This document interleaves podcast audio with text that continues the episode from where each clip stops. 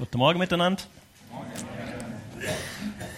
Ich weiß nicht, ob alle mich kennen. Ich meine, in Osterferien ist ja immer so ein bisschen, da kann es sein, dass neue Leute da sind. Meistens eher so, dass die, die sonst immer kommen, nicht da sind. Ich stelle mich einfach kurz vor. Ich bin der Simon Eckhardt. Ich darf gelegentlich als Laienprediger hier vorne stehen und predigen. Bin verheiratet mit der Sonja. Wir haben zwei Kinder. Sind jetzt seit achteinhalb Jahren, glaube ich, in der Gemeinde hier. Schon eine ganze Weile eigentlich. Stimmt das?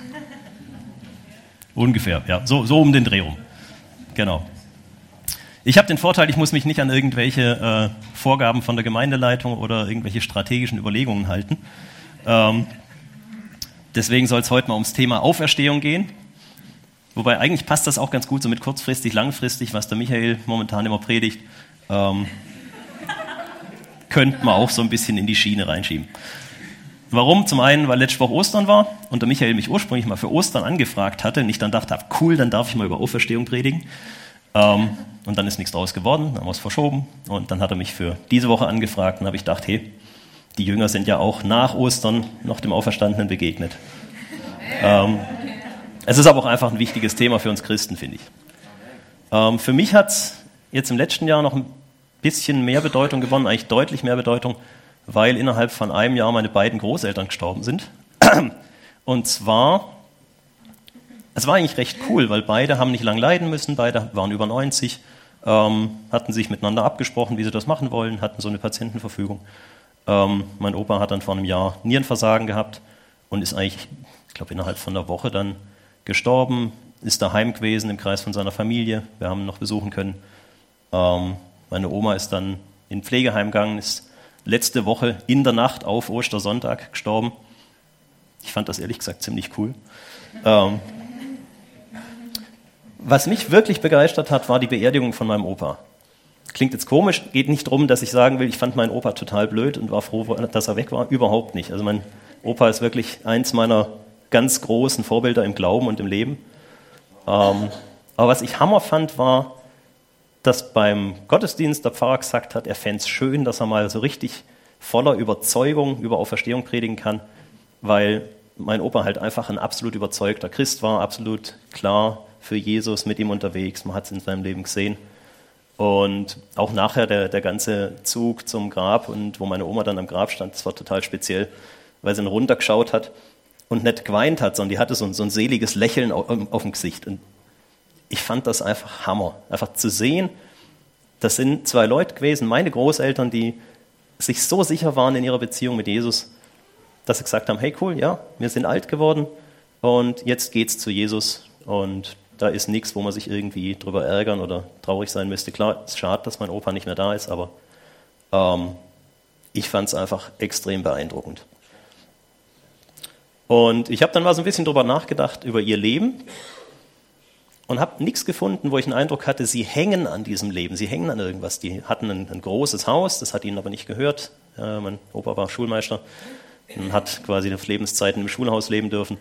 Ähm, hatten einen kleinen Garten mit 200 Quadratmetern, dann noch einen großen Garten, das war so ein Riesending außerhalb vom Dorf. Und sie haben relativ früh eigentlich schon angefangen, ihr ganzes Erbe so zu verteilen, dass nachher keinen Streit gibt, haben, wo sie gemerkt haben, sie schaffen es nicht mehr, den großen Garten abgegeben, haben dann nur noch den kleinen Garten bewirtschaftet ja, also mit über 80 und dann am Ende mit über 90. Ähm, allein dafür habe ich sie schon extrem bewundert. Und dann eben auch, dass sie wirklich haben sterben dürfen, alt, lebenssatt, mit einem sichtbaren Segen für ihre ganze Umgebung und einfach einem, einem absolut klaren Vertrauen auf Jesus. Und ich habe mir gedacht, hey, eigentlich möchte ich doch auch, dass mein Leben mal so endet. Das wäre wär so mein Wunsch. Und der Knackpunkt dabei ist, ich muss ja eigentlich nicht erst 90 werden. Es ist ja völlig egal, in welchem Alter meine Eltern, Großeltern da gestorben sind. Ähm, der Grund, warum sie am Ende so gelassen mit dem Tod umgehen konnten und sich schon so ein bisschen darauf freuen konnten, war ja, dass sie jahrzehntelang vorher eine gefestigte Beziehung zu Jesus hatten, zum Auferstandenen. Nicht, dass sie 90 geworden sind, war relevant, sondern dass sie diese Begegnung mit Jesus hatten, mit dem Auferstandenen von Ostern. Was mich jetzt zum Thema bringt, Auferstehung. Warum ist die Auferstehung von Ostern eigentlich so wichtig für uns?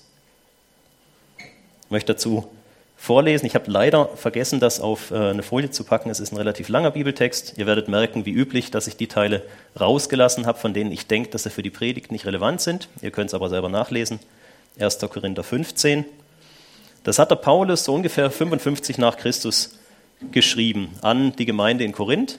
Das heißt, das war so ungefähr 15 bis 20 Jahre nach der Kreuzigung, nach der Auferstehung.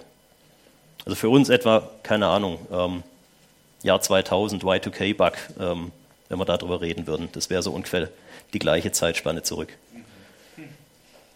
Und er fängt an mit so, so einer grundsätzlichen Aufstellung, ähm, worum geht's und wer hat davon erzählt. 1. Korinther 15, Vers 3 bis 8 und 11. Denn ich habe euch zuallererst das überliefert, was ich auch empfangen habe, nämlich, dass Christus für unsere Sünden gestorben ist, nach den Schriften, und dass er begraben worden ist und dass er auferstanden ist am dritten Tag nach den Schriften. Und dass er dem Kephas erschienen ist, das ist der Petrus, danach den Zwölfen, danach ist er mehr als 500 Brüdern auf einmal erschienen, von denen die meisten noch leben, etliche aber auch entschlafen sind.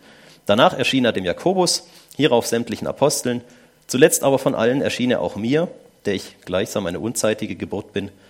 Ob es nun aber ich sei oder jene, so verkündigen wir und so habt ihr geglaubt. Der Paulus hatte das Problem, dass in Korinth Christen waren, die gesagt haben, ah, die Auferstehung von Jesus, vielleicht hat die auch gar nicht stattgefunden, ist aber auch nicht so wichtig. Ähm, keine Ahnung, die, die haben da mit äh, diversen Leuten diskutiert. Und ihnen war eigentlich die Sündenvergebung wichtig. Die Auferstehung war quasi so ein bisschen ein Bonus. Und ich finde es sehr cool, das finde ich immer wieder toll an der Bibel. Der Paulus macht hier was, was mir eigentlich als sehr unreligiös empfinden. Ja, er stellt sich nicht hin und sagt, ihr habt gesündigt, fünf Ave Maria, drei äh, Vater Unser, so wie es in der katholischen Kirche vielleicht passieren würde. Er sagt nicht, dein Glaube ist zu schwach, du musst mehr glauben, so wie wir es vielleicht in Freikirchen machen. Was der Paulus sagt, ist, ihr zweifelt was an, wofür es einen Riesenhaufen Augenzeugen gibt. Wenn ihr wissen wollt, wie es war, geht hin und fragt sie. Es sind, keine Ahnung, über 500 Leute da. Klar, ein paar davon sind schon tot. Aber es gibt haufenweise Leute, die das gesehen haben, die Jesus nach seinem Tod gesehen haben, den Auferstandenen. Wenn ihr wissen wollt, wie das war, geht hin und fragt sie, diskutiert nicht irgendwie philosophisch drüber. Ja, 15 bis 20 Jahre ist für uns heute schon keine so wahnsinnig lange Zeitspanne. Ich kann mich an ein paar Situationen erinnern, sehr genau, wie das war mit dem äh, Y2K-Bug, dass ich dann am nächsten Tag meinen Rechner angeschaut habe, ist jetzt das Datum wirklich richtig? Ähm, die Leute damals waren sich das ja viel stärker gewöhnt, sich Sachen korrekt zu merken und sie mündlich weiterzugeben, weil man eben keine besonders lang anhaltenden Speichermedien hatte. Und wir haben unglaublich viele Schriftzeugnisse, unglaublich viele Kopien von den Briefen von Paulus, schon aus sehr früher Zeit. Das heißt, wir können auch davon ausgehen, dass diese Berichte nicht später irgendwie gefälscht wurden. Also wir können eigentlich eher daran zweifeln, dass es einen Petrus gegeben hat, geschichtlich gesehen, als daran, dass Jesus auferstanden ist. Das ist wirklich was von dem, was auch, also nicht nur religiös sondern, oder glaubenstechnisch, sondern historisch extrem gut gesichert ist. Gut. Damit hat Paulus mal so quasi äh, geklärt, dass es wenig Sinn macht, an der Auferstehung von Jesus zu zweifeln. Warum ist ihm das so wichtig? Schreibt in Vers 12 bis 19, wenn aber Christus verkündigt wird, dass er aus den Toten auferstanden ist, wieso sagen dann etliche unter euch, es gebe keine Auferstehung der Toten? Wenn es wirklich keine Auferstehung der Toten gibt, so ist auch Christus nicht auferstanden. Wenn aber Christus nicht auferstanden ist, so ist unsere Verkündigung vergeblich und vergeblich auch euer Glaube. Wir werden aber auch als falsche Zeugen Gottes erfunden, weil wir von Gott bezeugt haben, dass er Christus auferweckt hat, während er ihn doch nicht auferweckt hat, wenn wirklich Tote nicht auferweckt werden. Denn wenn Tote nicht auferweckt werden, so ist auch Christus nicht auferweckt worden. Ist aber Christus nicht auferweckt worden, so ist euer Glaube nichtig, so seid ihr noch in euren Sünden. Dann sind auch die in Christus Entschlafenen verloren. Wenn wir nur in diesem Leben auf Christus hoffen, so sind wir die elendesten unter allen Menschen. Ist spannend, oder? Ich weiß nicht, ob es euch aufgefallen ist. Der Paulus hat so einen kleinen Sprung in seiner Argumentation drin. Ist aber Christus nicht auferweckt worden, so ist euer Glaube nichtig, so seid ihr noch in euren Sünden. Ist für uns ja ein bisschen eine ungewöhnliche Folgerung. wir reden immer vom Opferlamm Jesus. Es geht in den ganzen Bildern im Neuen Testament, was Jesus für uns ist, immer um, um das Bild vom Sterben. Das Sterben ist immer direkt verknüpft mit der Sündenvergebung. Die Auferstehung eigentlich nicht. Was Paulus hier macht, ist, er verknüpft das direkt. Und das versteht man, wenn man ins Alte Testament guckt. Und man sieht so ein bisschen durchscheinen in seiner Argumentation im ersten Teil. Das ganze Alte Testament ist voll mit Prophezeiungen über den Messias. Immer so, so kleine Puzzlestückchen, was der Messias machen wird, wie er sein wird. Also der Retter, der Gesalbte Gottes, der das jüdische Volk äh, erlösen soll. Ähm, und im Leben von Jesus haben sich diese Prophezeiungen erfüllt. Und Paulus hackt ja auch drauf rum, der sagt ja, er ist gestorben nach den Schriften. Er sagt aber auch, er ist auferstanden nach den Schriften. Und das ist ein bisschen das Problem. Jesus kam zu einer Zeit, wo es davor und danach haufenweise, äh, sage ich mal, Hoffnungsträger gab, von denen man gedacht hat, ah, vielleicht ist das der Messias. Und dann hat man geguckt, ist das irgendwie mit dem Alten Testament, passt das zusammen? Irgendwann haben die Leute dann immer ja, sage ich mal, einen Aufstand angefangen, sind gefangen genommen worden, sind hingerichtet worden und das Ganze war wieder fertig. Also das jüdische Volk hat eine ganze Reihe von möchtegern Messiasen erlebt. Und wenn jetzt Jesus kommt, man sieht in seinem Leben, erfüllen sich diese Prophezeiungen, aber er stirbt, dann ist wieder alles Essig. War wieder nichts mit Messias. Ja, Jesus hat Kranke geheilt, Jesus hat Tote auferweckt, Jesus hat äh, Bäume verdorren lassen, er hat Dämonen ausgetrieben, er hat übers Wetter geherrscht. Wenn wir ins Alte Testament gucken, gab es durchaus Propheten, die das auch gemacht haben. Also Elia und Elisa sind so die klassischen Beispiele. Keiner von uns glaubt an Elia oder Elisa für die Errettung. Ja, die waren großartig, die waren vom, vom Heiligen Geist beseelt, aber die sind nicht auferstanden. Nur Jesus, nur der menschgewordene Gott, der alle Prophezeiungen erfüllt, die über den Messias ausgesprochen sind, nur der ist derjenige, der uns von den Sünden erretten kann. Das heißt, wenn er die Prophezeiung nicht erfüllt, wenn er nicht aufersteht, dann ist er auch nicht derjenige, der uns von den Sünden erretten kann. Das muss gegeben sein. Nur dann ist er der Weg und die Wahrheit und das Leben. Und weil Jesus auferstanden ist, ist das Paulus so wichtig, darauf hinzuweisen. Ähm, das ist die, die ganze Idee von der Sache mit der Kreuzigung dass Jesus wieder aufersteht und damit zeigt, es ist vollbracht, alles ist weggenommen, was uns von Gott trennt. Nur dann funktioniert das mit der ganzen Sündenvergebung, mit dem Sühnetod. Es ist interessant, dass es in den Evangelien eine Stelle gibt, wo jemand zu Jesus kommt und fragt, was muss ich tun, damit ich das ewige Leben erlange? Und Jesus sagt nicht, vergiss es, geht nicht. Sondern Jesus sagt ja, grundsätzlich wäre das schon möglich. Halte alle Gebote. Und dann sagt der Mann, ja, passt, habe ich, schon als Kind. Und Jesus ist dann nicht irgendwie irritiert und sagt, hm, das gibt's doch gar nicht, das kann doch niemand, sondern Jesus führt ihn auf den Weg, dass er erkennt, es stimmt nicht. Er hat vielleicht dem Buchstaben nach die Gesetze gehalten. Aber Jesus sagt dann, verkauf alles, was du hast, und dann komm, folge mir nach. Sprich, du hängst zu sehr am Geld. Das Geld ist dir immer noch wichtiger als Gott. Du hast vielleicht die Regeln gehalten, aber dein, dein Denken, deine Seele ist trotzdem nicht bei Gott. Und dann sehen wir, dass der andere das nicht schafft, dass er weggeht. Es gibt viele Stellen im Neuen Testament, die das was Ähnliches oder das Gleiche aussagen, auch Bergpredigt, Jakobusbrief. Das Grundprinzip ist immer, niemand kann Gott zufriedenstellen, indem er sich an die Regeln hält. Die Regeln sind einfach zu streng. Sie wurden von Gott aufgestellt. Gott ist heilig, Gott ist unfehlbar, Gott ist allmächtig. Jemand wie Gott, der Regeln aufstellt, bei dem ist klar, wenn, wenn jemand kommt, der sündig ist, der kann diese Regeln nicht halten, auch wenn er, wenn er wirklich will. Das geht nur durch Jesus.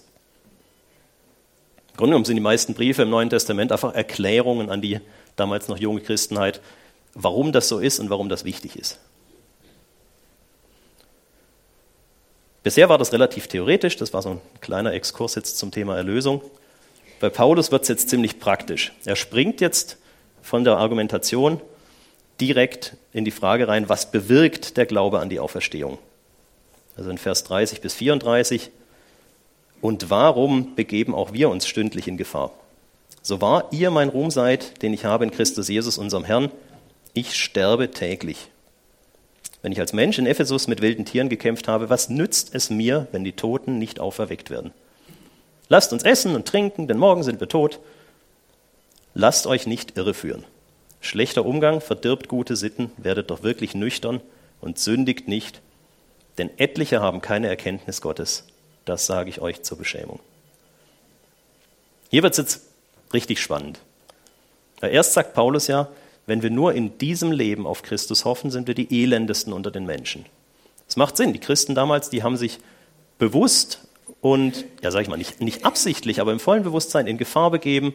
Die sind den wilden Tieren vorgeworfen worden, die sind bei Nero als, als lebende Fackeln missbraucht worden.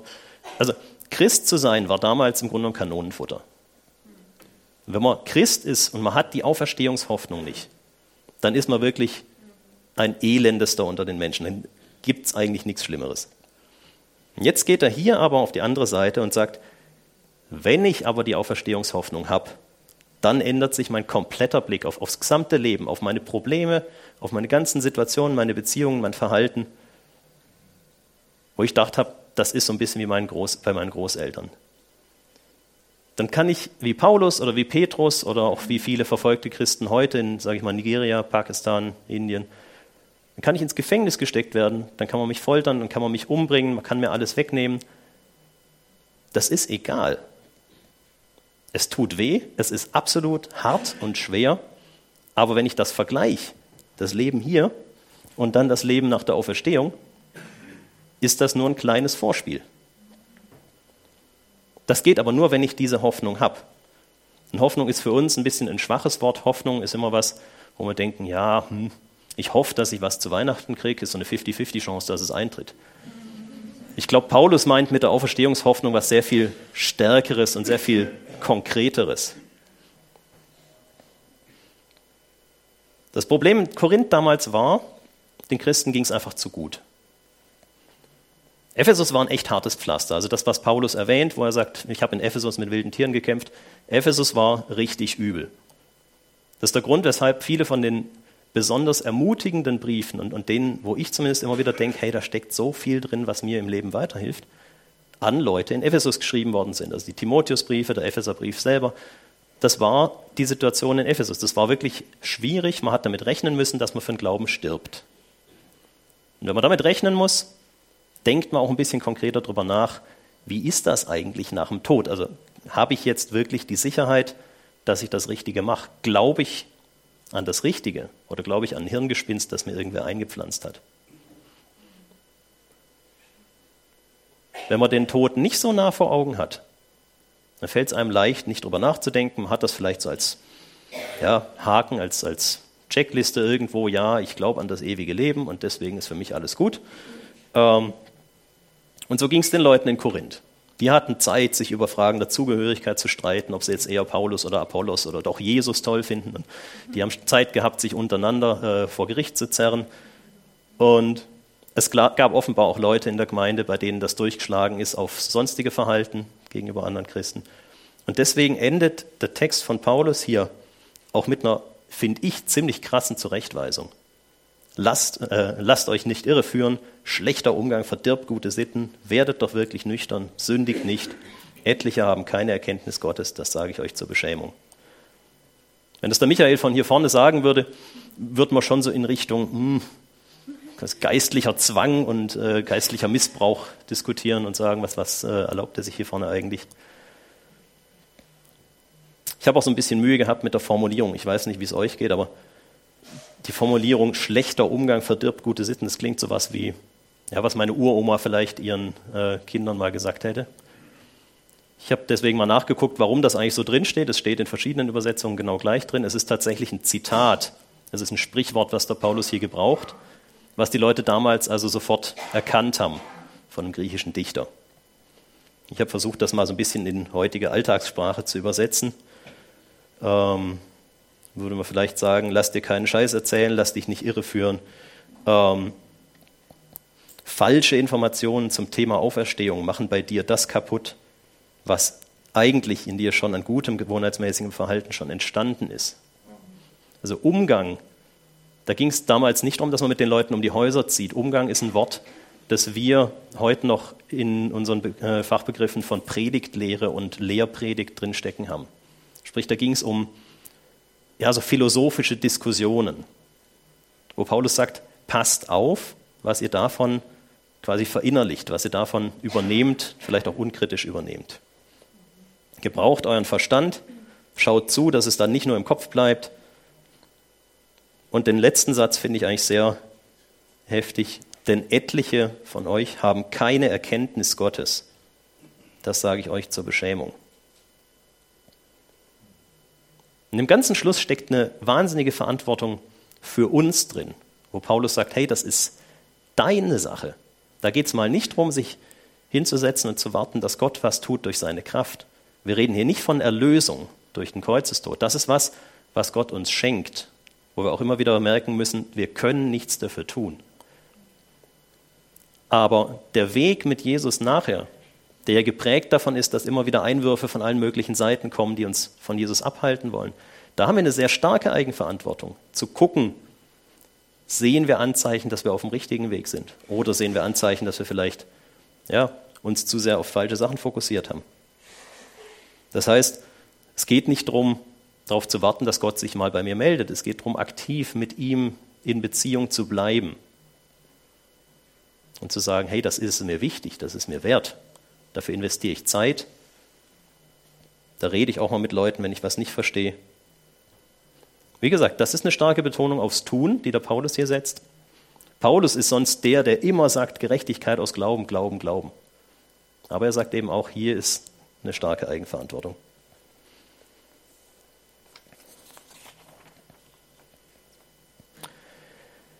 Ich habe dann überlegt, wie man das in ein Bild, in ein Beispiel packen könnte, dass man so ein bisschen versteht, was Paulus hier gegenüberstellt. Ja, wir haben das Gefühl, ja, das gut, das waren halt irgendwie komische Lehrmeinungen in Korinth und der hat die halt irgendwie so ein bisschen zurechtweisen müssen. Und dann am Ende kommt dieses Bam, keine Erkenntnis Gottes. Warum ist das für ihn so, so wichtig? Und ich habe da ein bisschen gesucht und habe überlegt, eigentlich könnte man es ganz gut mit einem Rennwagen erklären. Also sagen wir mal, angenommen, ich habe einen Formel-1-Rennwagen. Ja? Ich habe keinen Führerschein. Ähm, ist also vielleicht, wenn man mich als Person jetzt nimmt, aber eben, man fährt den eher auf eine Rennstrecke, man darf damit nicht aufs, auf die Autobahn, ähm, macht vielleicht dann keinen großen Unterschied. Okay, sagen wir mal, ich habe dieses schöne, wirklich schnelle Auto. Dieses Auto ist mein Leben. Und dieses Leben hat eine Bestimmung. Gott hat sich was dabei gedacht, dass ich dieses Auto habe. Und die Bestimmung von diesem Auto ist, richtig, richtig schnell zu fahren. Wie erreiche ich die Bestimmung? Und wenn ich jetzt nicht den Blick habe auf Auferstehung, dann gehe ich auf Nummer sicher. Und dann schiebe ich das Ding. Und dann stehe ich hinter dem Ding. Dann habe ich das Gefühl, hey, ich schaffe immerhin 2 km/h im Flachland, hey, super. Ja, also schnell ist ja ein relativer Begriff. Ähm, dann kommt vielleicht ein Abhang, dann komme ich auf 10 km/h und vielleicht rollt mir das Ding schon fast davon. Ähm, super, ha? Wenn ich nicht aktiv darauf achte, ob das jetzt das ist, was das Auto machen soll oder nicht, komme ich vielleicht gar nicht auf die Idee zu realisieren, hey, dafür ist das Auto nicht gemacht. Wenn ich so beschäftigt damit bin zu schieben und dann investiere ich Kraft und dann kommt mal ein Berg und dann muss ich alles rein investieren, damit das Ding weiter rollt, denke ich vielleicht gar nicht drüber nach, dass ich mit dem Ding gar nicht das mache, wofür es da ist. Die Alternative ist, ich kann Benzin in den Tank füllen, kann mich reinsetzen und kann losfahren. Ja? Ich bin Chemiker, ich finde Benzin toll. Benzin ist so eine Flüssigkeit, die ist also wirklich recht spannend. Ähm, steckt also wirklich unglaublich viel Energie drin. Wenn ich noch mehr Energie drin haben will, dann mache ich noch so eine Nitro-Einspritzung ins Auto rein. Ähm, wenn ich nicht aufpasse, fliegt mir das Zeug um die Ohren, weil so viel Energie drin gespeichert ist.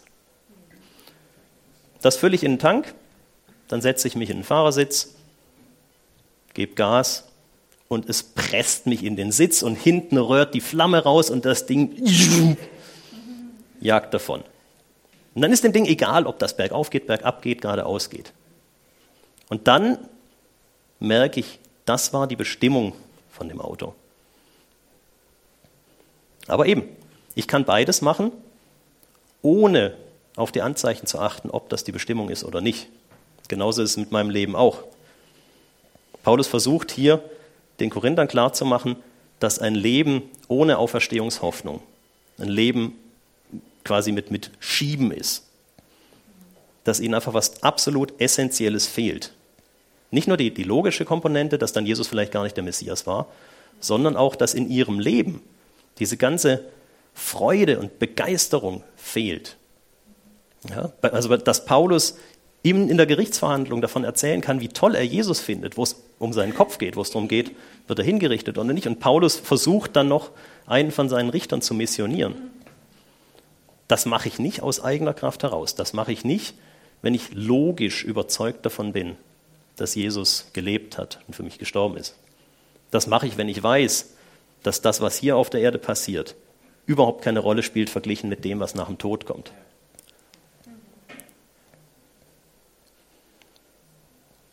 Ich möchte so ein bisschen nachdenklich schließen, einfach so zwei Fragenkomplexe zum Nachdenken mitgeben.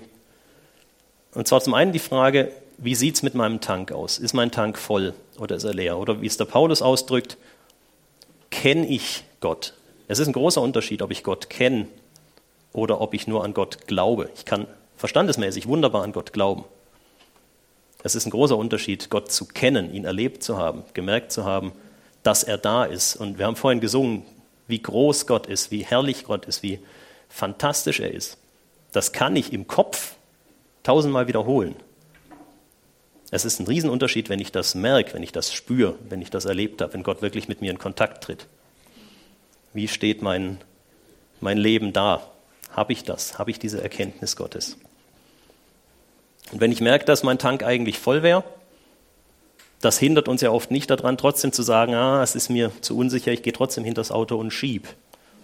Ich weiß ja nicht, was passiert. Vielleicht drehe ich einen Zündschlüssel und das Ding springt nicht an und dann mache ich mich lächerlich. Was hindert mich daran, reinzusetzen und loszufahren? Mich wirklich darauf zu verlassen, ja, diese Auferstehung, das ist für mich mehr als nur eine, eine Hoffnung, das ist für mich fast schon eine Sicherheit. Das ist was, wo ich darauf vertrauen kann, wo ich darauf bauen kann, weil ich Jesus erlebt habe. Und weil ich erlebt habe, wie stark er mein Leben verändert.